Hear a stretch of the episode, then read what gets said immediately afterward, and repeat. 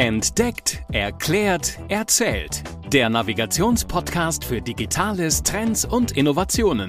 Präsentiert von Hashtag Explore, dem Online-Magazin von TÜV Nord. Herzlich willkommen zu einer neuen Folge von Entdeckt, erklärt, erzählt. Wie immer hört ihr hier am Mikrofon meine Kollegin Caroline Rotherberg. Hallo Caroline. Hallo Julia. Und mein Name ist Julia Mandrion. Caroline und ich arbeiten beide für TÜV Nord in der Konzernkommunikation, wie ihr vielleicht schon mal mitbekommen habt. Ja, der Krieg in der Ukraine und die Auswirkungen auf die Menschen um uns herum bewegt uns nach wie vor alle sehr intensiv. Man hört es immer wieder, nicht nur aus dem privaten Umfeld, sondern auch von den vielen Kolleginnen und Kollegen, mit denen man sich im Gespräch befindet. Die meisten möchten spenden oder viele sogar auch persönlich helfen. Wenn man sich aber nicht sowieso schon an der einen oder anderen Stelle ehrenamtlich engagiert, ist der Einstieg für viele in die Hilfe aber gar nicht ganz so einfach, wie man sich das vielleicht immer vorstellt. Ich frage mich das ganz persönlich auch immer wieder. Sind Geldspenden sinnvoller als Sachspenden? Was wird überhaupt gebraucht? Und wo kann ich mich denn eigentlich ehrenamtlich engagieren, wenn ich sage, ich möchte einen Teil meiner Freizeit auch wirklich einfach mal investieren, um praktische Hilfe zu leisten?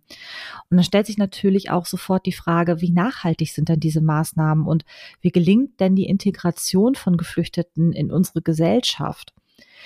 Viele Fragen, aber auch viele Antworten hat unsere heutige Expertin mitgebracht. Wir sprechen mit Susanne Behem-Löffler. Sie ist Referentin für Integration bei den Maltesern. Viel Spaß mit der Folge.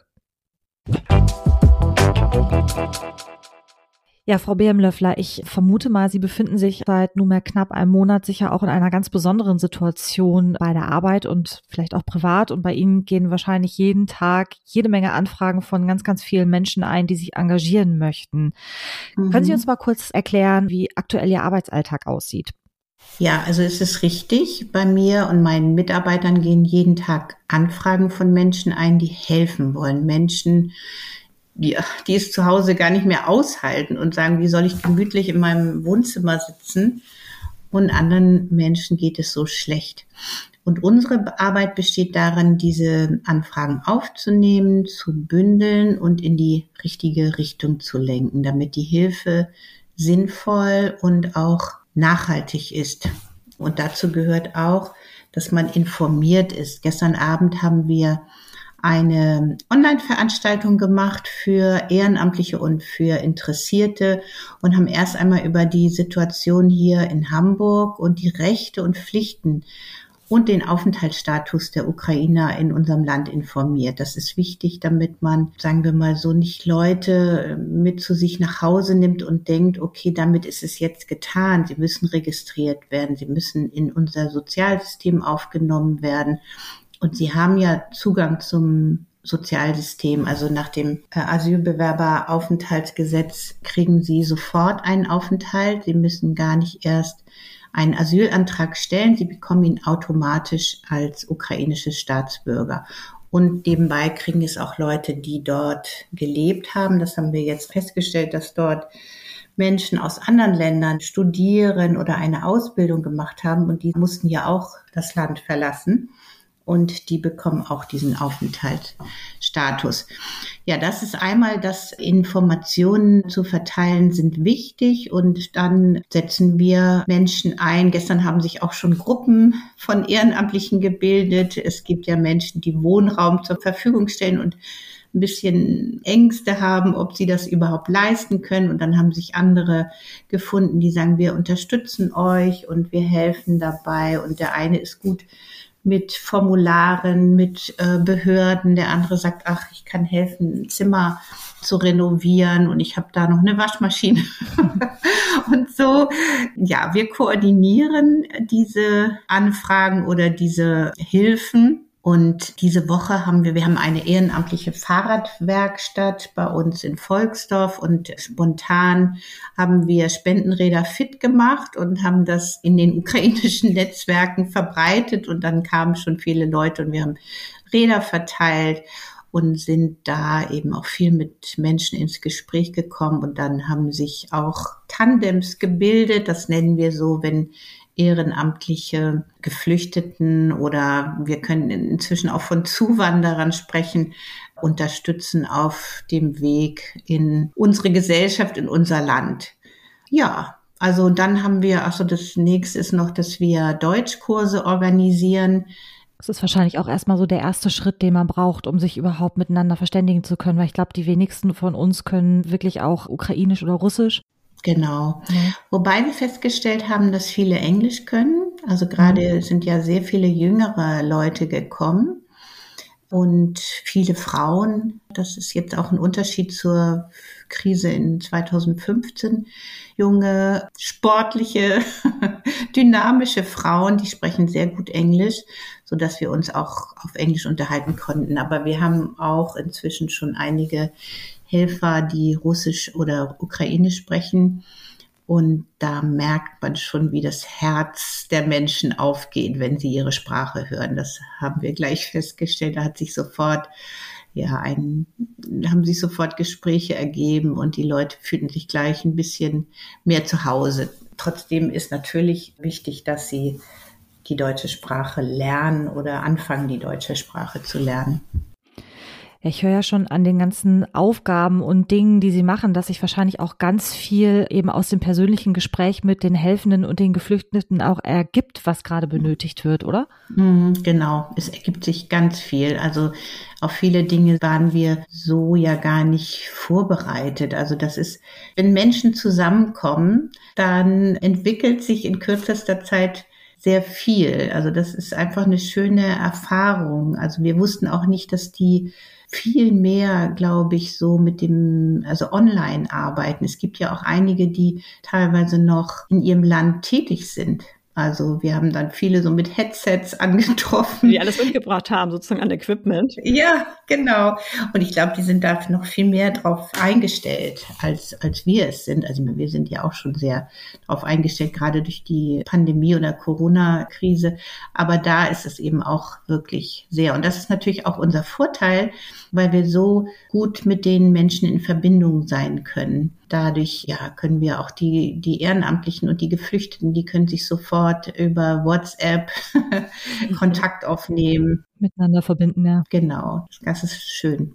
Und man kann ja im Grunde auch voneinander lernen, ja. Vielleicht, dass manch einer, der noch nicht so digital unterwegs ist, eben von, von jemandem aus der Ukraine lernen kann und dass es dann gar nicht sozusagen ich helfe dir ist, sondern eigentlich eher ein, ein gegenseitiges Helfen auf Augenhöhe auf einem gewissen Maße.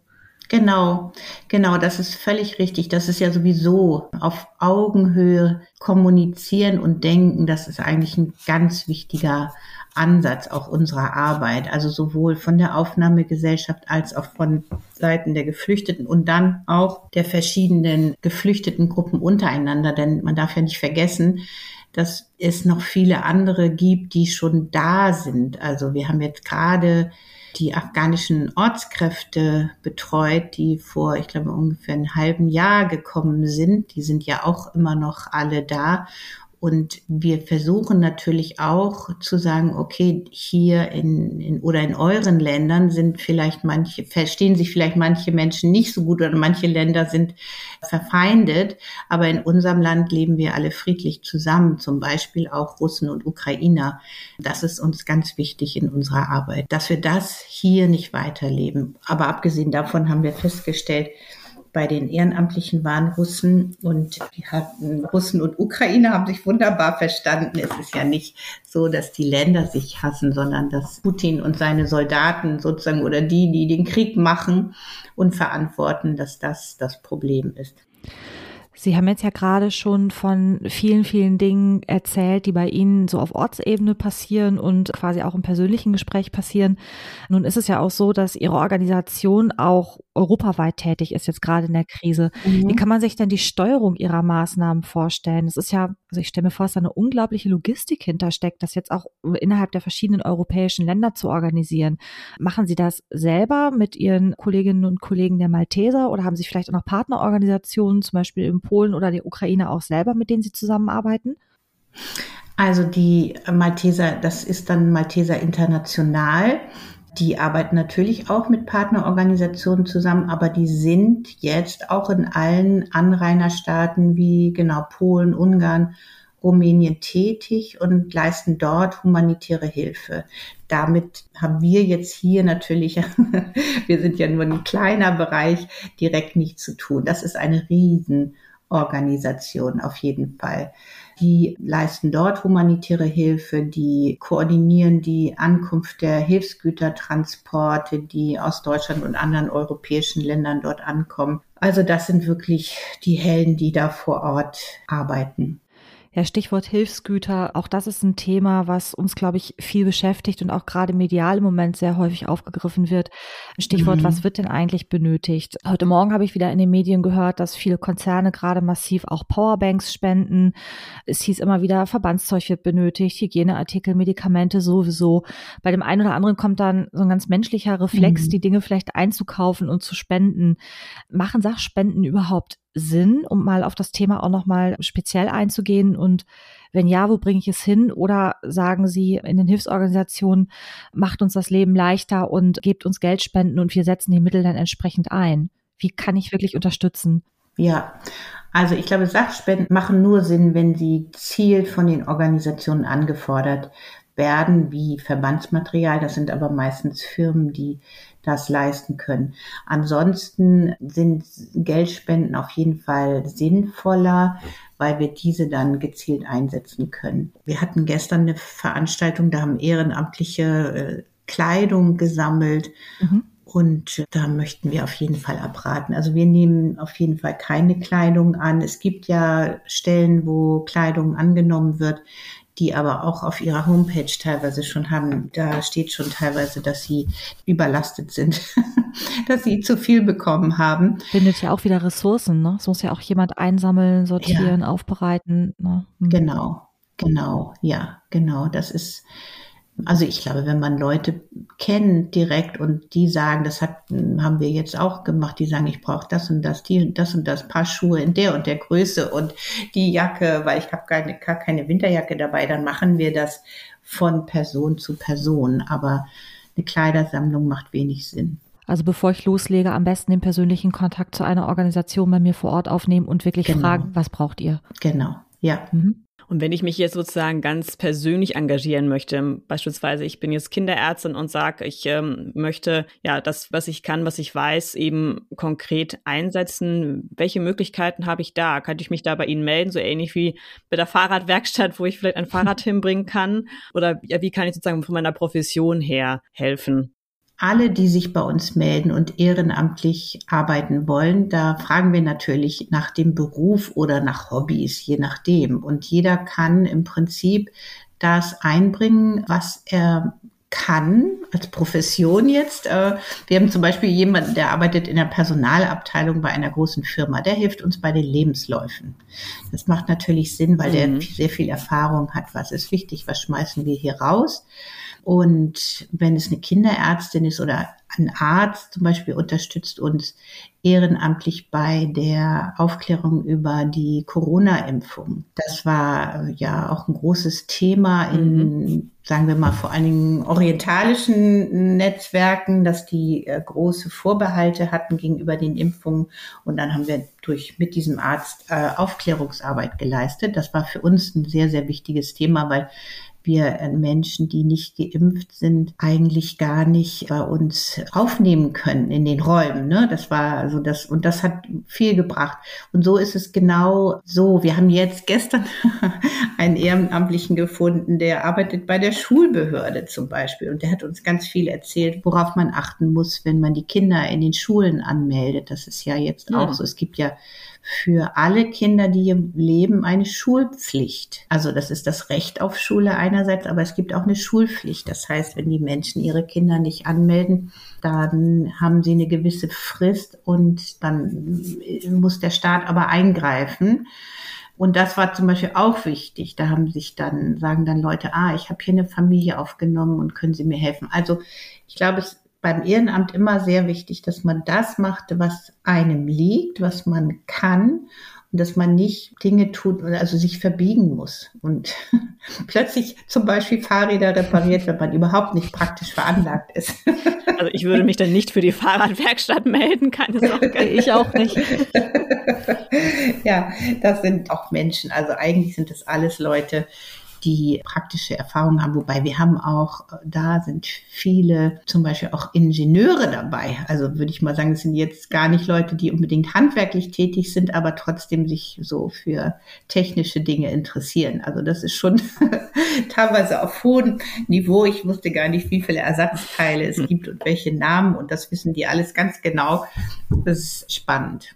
Aber ich glaube, es ist auch nochmal ganz gut zu hören, eben in, in welchen Bereichen überall Expertise gebraucht wird, weil ich würde mir vorstellen, dass viele wirklich in erster Linie an, ja, vielleicht schon sowas wie Fahrräder denken, aber auch eben an Kleidung oder an ganz normale Dinge des Alltags. Aber das genau, was Sie gerade sagten, wie melde ich etwas richtig an? Wie, in welchen Kontakt begebe ich mich mit den Behörden? Mhm. Ich glaube, das ist so ein Wissen, woran die meisten erstmal gar nicht denken, aber dass das, auch wenn es sozusagen nicht mit dem unmittelbaren Überleben zu tun hat, aber eben dann nach dem Ankommen ja einfach ein wichtiger Punkt ist, bevor dann irgendwelche Fristen vielleicht überschritten werden, die einem aber geholfen hätten. Und das, glaube ich, nochmal ganz, ganz wichtiger Punkt, einfach auch für unsere Hörerinnen und Hörer, dass man eben selbst, dass man sagt, okay, ich bin jetzt schon oft durch den Behördendschungel durch, sei es, dass ich selber in der Behörde arbeite oder ich habe schon so viele Elterngeldanträge oder Schul, was auch immer gemacht, dass ich genau dieses, diese Behördensprache auch so kenne, dass ich mich da einbringen kann und da unterstütze. Genau. Mhm. Ja, und anderen Menschen ist das ein Gräuel, ne? Also die sagen, oh nee, also ihr mhm. könnt, ich helfe euch gerne, aber das, das mag ich schon für mich persönlich überhaupt nicht, geschweige denn für andere. Dann gibt es andere Möglichkeiten, sich da einzubringen. Also es entstehen immer vielfältige Aufgaben, und wir generieren auch immer Projekte einfach. Da kann man sich anschließen, da kann man mithelfen. Es ist natürlich in der Gruppe auch immer ganz schön, also Stichwort Wohnungs, wenn man Wohnraum vergibt, ist es natürlich schön, wenn man da als Gruppe tätig wird und sich gegenseitig hilft. Das macht viel mehr Spaß. Dann kann man sich auch treffen und gemeinsam kochen. Das lieben viele Menschen, dass sie sozusagen diese interkulturellen Kochtreffen, das ist bei den Ehrenamtlichen und auch bei den, sage ich jetzt mal, Zuwanderern mhm. sehr beliebt. Interessanterweise spielt Ernährung immer eine große Rolle. Das hat immer sehr viel mit Heimat zu tun. Das unterstützen wir natürlich auch. Wir haben auch da teilweise Küchen, wo sie kochen können und dann bei schönem Wetter jetzt können wir draußen sitzen und große Tafeln aufbauen. Also das ist, also es ist vielfältig. Wir machen auch Musik zum Beispiel. Mhm. Meine Ehrenamtliche, die kommt und spielt Gitarre. Mhm und singt mit den Leuten. Und jetzt haben wir gerade so eine interkulturelle Liedermappe zusammengestellt. Äh, Lieder, die jeder mitsingen kann. Und da diese Woche haben wir zum Beispiel festgestellt, dass eigentlich fast alle das Lied Bella Ciao kennen. Und das läuft gefühlt aber auch in jeder Fußgängerzone. ja, genau. Und jetzt haben wir mal kurzerhand so einen Text darauf nochmal ein bisschen umgetextet und das auf die jetzige Situation angepasst. Also Möglichkeiten gibt es viele. Wir haben jetzt gerade über das ehrenamtliche Engagement in Gruppen gesprochen soweit ich weiß, sind Sie ja auch durchaus in Kontakt auch mit Unternehmen, die jetzt auch gerade speziell in der Ukraine-Krise sagen, so wir möchten als Unternehmen auch aktiv werden, wir möchten vielleicht unsere Mitarbeitenden auch aktivieren, sich nicht nur mit Spenden einzubringen, sondern beispielsweise, was bei uns bei TÜV Nord ja möglich ist, dass man also einen Tag freigestellt wird, wenn man eine Unterkunft herrichtet oder auch sagt, ich gehe da und dahin, um da aktiv zu helfen. Können Sie uns nochmal einen kurzen Überblick geben, welche Möglichkeit gibt es sozusagen auch für Unternehmen, wo man sagen kann, zum einen vielleicht, dass man sich an sie wenden kann und da Unterstützung bekommt, ein bisschen kreative Ideen oder auch ein, zwei Beispiele, wo sie aktiv Unternehmen eben so ein Social Day äh, etabliert haben.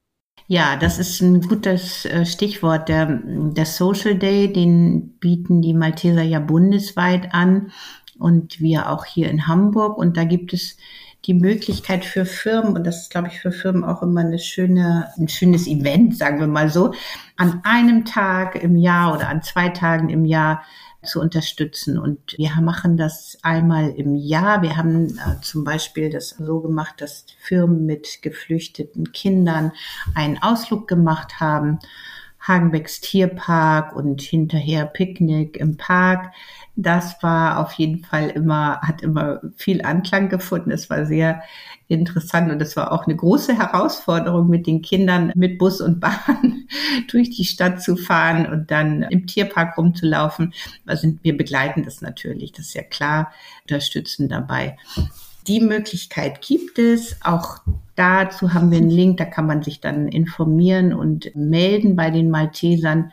Ich habe jetzt auch überlegt, dass ich einen großen Fahrradreparaturtag organisiere als Social Day. Und da können wir dann, wir haben so viele Spendenräder, die müssen flott gemacht werden. Das ist jetzt nichts für Sie, die vielleicht nicht so interessiert sind. Aber ich hätte noch ein Fahrrad, was ich vorbeibringen Ja, das könnte. wäre auch schon toll. Also das, genau, das ist es nämlich. Also auch an so einem Social Day machen die Leute, teilen wir das immer auf und die Leute machen das, was ihnen liegt. Und ja, also so ähm, können sich Firmen engagieren und das ist eine schöne Sache. Und teilweise sind wir mit Firmen da ja auch schon über Jahre verbunden. Und bieten Sie praktisch auch konkret Beratung an? Also wenn jetzt ein Unternehmen sich an Sie wendet und sagt, so, wir möchten irgendwie was machen, aber wir wissen nicht genau wie und was mit unseren Mitarbeitenden, mhm. dass man jetzt dann gemeinsam was entwickelt, machen Sie das auch? Ja, ja, ja. Da ist meine Kollegin, die Judith Stieß, die, mit der würde man sich dann treffen und so war es in, in der Vergangenheit auch immer, dass wir dann erstmal ein gemeinsames Gespräch führen dass die Vertreter der Firmen zu uns kommen und dass wir uns dann darüber unterhalten, was wir da entwickeln. Manchmal machen die Firmen ja auch Vorschläge, haben schon Ideen, was sie gerne machen möchten. Da sind der Fantasie keine Grenzen gesetzt. Wir haben vorhin schon über Integration gesprochen und es ist ja auch nicht zu vergessen, dass wir nicht nur Geflüchtete aus der Ukraine haben, sondern Sie haben es selber erwähnt, aus Afghanistan, Menschen, die seit 2015 oder vor zu uns gekommen sind. Was würden Sie sagen, was sind sozusagen die, die wichtigsten Schritte für eine gelingende Integration? Wir haben vorhin schon kurz darüber gesprochen, die Sprache mhm. lernen, auch einfach Fuß zu fassen, aber vielleicht so auch in Richtung Fuß fassen im deutschen Arbeitsmarkt. Was würden Sie sagen, sind so die wichtigsten Schritte dorthin? Ja, ja, abgesehen von den Sprachkenntnissen, glaube ich, ist dieses sich aufeinander zu bewegen. Also natürlich innerhalb der professionellen Grenzen, ne? aber das muss von beiden Seiten geschehen. Und ich glaube, wichtig ist immer eine individuelle Fehleranalyse. Also wir neigen dazu, einzelne Fehler zu verallgemeinern und Ausländern keine zweite Chance zu geben. Aber aus Fehlern kann jeder lernen, wenn man die Chance dazu hat. Also oft erleben wir es, dass Arbeitgeber sagen, also die Syrer, die machen immer das und das und das, weil einer zufällig irgendwas gemacht hat. Und ich glaube, das ist einfach ein wichtiger Schritt. Fehleranalyse, also mein Chef hat immer gesagt, wer nichts macht, macht auch keine Fehler. Mhm. Das muss man einfach auch mit berücksichtigen. Und das von beiden Seiten. Also da merken wir auch, dass bei Zugewanderten oft Fehler bei uns im System überbewertet werden. Und wir sagen auch, nee, Fehler passieren auch von unserer Seite. Das ist nicht nur mit euch so, das ist mit allen so. Und das finde ich immer einen entscheidenden Schritt bei der Arbeit, um da weiterzukommen bei der Integration. Und allgemein, glaube ich, wichtig ist eine Offenheit für andere Kulturen. Und wir haben zum Beispiel auch das Gefühl, dass Verantwortung ein wichtiger Bereich ist. Und das lernt man auch im Ehrenamt. Und wir finden es sehr schön, dass eigentlich fast genauso viele Geflüchtete oder Menschen mit Migrationshintergrund bei uns im Ehrenamt sind, wie Leute aus der Aufnahmegesellschaft. Das kann man ja teilweise gar nicht mehr so genau unterscheiden, wer, ne, wer wohin gehört. Und das heißt, ehrenamtliche Arbeit ist einfach was Gutes. Da lernt man sehr viel und man lernt viele Leute kennen und es ist auch ein guter Weg, um sich auf den Beruf vorzubereiten, wenn man hier noch nicht berufstätig ist.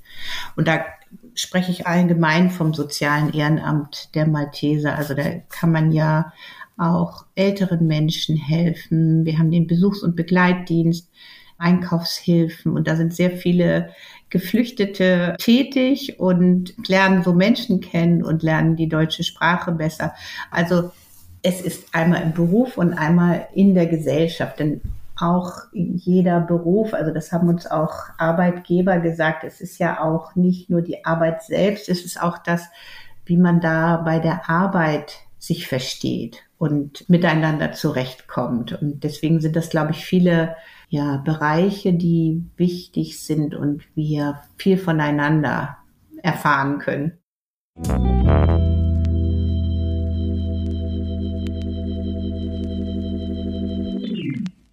Glaube, das ist doch ein gutes Schlusswort. Herzlichen Dank für das Gespräch. Ganz am Ende nochmal die Frage, wie kann man sie am besten erreichen? Wir werden natürlich auch alle möglichen Hotline, auch E-Mail-Adressen, Websites in die Shownotes packen, aber vielleicht sagen Sie uns einfach nochmal die schnellsten Kontaktmöglichkeiten, wenn man zu Ihnen Kontakt aufnehmen möchte.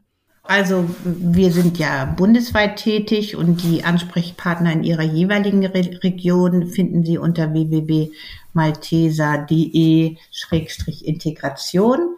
Und mich persönlich erreichen Sie am besten, indem Sie mir eine E-Mail schreiben unter susanne.behem-löffler.malteser.de. Vielen Dank. Das packen wir natürlich alles in die Show Notes. Da kann nochmal alles in Ruhe nachgelesen werden. Und ja, vielen Dank nochmal für dieses sehr interessante und ich denke auch inspirierende Gespräch und Ihnen weiter für Ihre Arbeit alles Gute. Und man kann einfach nur hoffen, dass sich vielleicht einfach noch mehr Menschen auch angesprochen fühlen, sich ehrenamtlich zu engagieren, sei es jetzt in der aktuellen Situation, aber einfach auch generell. Ich glaube, auch dafür ist es einfach nochmal ein, ein Plädoyer gewesen. Vielen Dank. Ja, ich danke Ihnen. ja, liebe Hörerinnen und Hörer, vielen Dank für euer Interesse an dieser Folge und vielleicht hat es den einen oder anderen ja wirklich auch inspiriert, sich wirklich ehrenamtlich zu engagieren und wir konnten auch vielleicht ein bisschen Klarheit darüber verschaffen, was wird momentan wirklich benötigt und wo kann man sich gut einbringen. Wir würden uns freuen, wenn ihr diese Folge teilt. Ich glaube, dass sie einfach auch wirklich inhaltlich für viele Leute nochmal eine gute Unterstützung und Orientierung geben könnte. Und natürlich würden wir uns auch dadurch freuen, dass der Podcast dann noch bekannter wird. Gebt uns auch gerne eine Bewertung, auch gerne fünf Sterne. Da würden wir uns natürlich freuen sei es bei Spotify oder auch bei Apple Podcasts. Und dann freuen wir uns auf das nächste Mal mit euch. Bis dahin. Tschüss. Tschüss. Das war Entdeckt, erklärt, erzählt.